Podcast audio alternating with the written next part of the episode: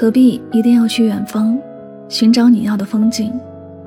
懂得知足和珍惜，眼前的，就是最美的风景。偶然听到《知足是幸福》这首歌，听完以后感觉很舒适。有句歌词是这样的：“还活着是一种幸福，保暖时要懂知足，有家归应该满足。要知足才会幸福，会随缘，路更好走。顺境时不起贪念，逆境时不起憎悔。无论是怎样的人，对生活都会有不同的欲望。”饥饿时想着只要能吃一顿美食就会很幸福，生病时想着只要恢复健康就很幸福，心烦时想着只要能出趟远门就很幸福。当真的不饿了、健康了，出了远门以后，却又有了新的渴望，想着如果多点钱换辆车、换间房会更好，想着工作能够少点压力就好。然而。世上的事哪有事事随意？如果不懂知足，永远都是在追求幸福的路上匆忙的赶路，摔倒爬起，爬起摔倒，即便与幸福擦肩而过，也毫无察觉。相反，懂得知足了，才能在花开时赏花的香，才能在月圆时赏月的美，才懂得这悲欢离合是人生的常态。才懂得酸甜苦辣是生活本来的味道。因为懂得，所以珍惜当下；因为懂得，所以知足常乐。年轻时总是追求很多，心中有很大的抱负。记得表妹刚毕业那时，找了几个月都没有找到心仪的工作，家里人也介绍了好几份觉得还不错的工作，但表妹也没有选择。他说：“没有他想要的那种工作，希望是朝九晚五，又想高薪。有了高薪，又希望上司帅气一点，工作简单的，离家有点远。他一直都在挑着工作，也被工作挑着。最后毕业了一年，还是在家里继续找着工作。而同期毕业的同学已经有了一年的工作经验，在工作上有了更多更好的选择。其实。”在他可选择的工作里，有很多都是被破格录取他的。本来刚毕业有个实践的机会已经很难得了，而他各种挑剔。人一旦有了难以控制的欲望，便很难静下心来去回想自己身边到底拥有什么。看到的永远都是自己的不足，始终都在羡慕着别人。其实，谁不想拥有更加光鲜亮丽的生活呢？谁都希望从起点开始就拥有最高点的成就，但这往往是不可能的。在你羡慕的那些别人里，许多人都是一边掩着伤口，一边努力的往前走。他知道，只要还能往前走，都是一种幸运；只要不摔倒，就还有机会。有许多人也失去过，痛哭过，但他深信，只要重新出发，一定会再次拥有。人就应该这样，知足自己尚且拥有的，淡忘已经失去的。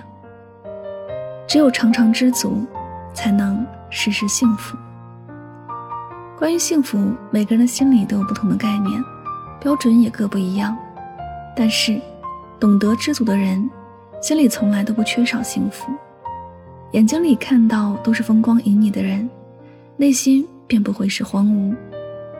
而眼里看到都是荒芜的人，心里永远都是崎岖泥泞。生活没有千篇一律的样子，你的幸福和别人的幸福也不可能全然相似。有时适合别人的，未必就是你想要的；你想要的，别人未必同样稀罕。不必去羡慕别人拥有了多少，而计较你缺少了什么。珍惜自己握在手里的。多一份知足，多一份幸福。天黑了有人陪，摔倒了有人扶，生病了有人心疼，这些都是幸福。远处的风景不一定赏心悦目，但眼前的风景是你不需要抵达远方就能拥有，这何尝不是一种幸福？想看最美的风景，何至于一定要去远方？珍惜眼前，拥抱当下，心中有光，在哪里都能明亮闪光。这里是与您相约最暖时光，我是主播柠檬香香，感谢你的聆听。在节目的最后呢，又到了我们今天的好书推荐时间。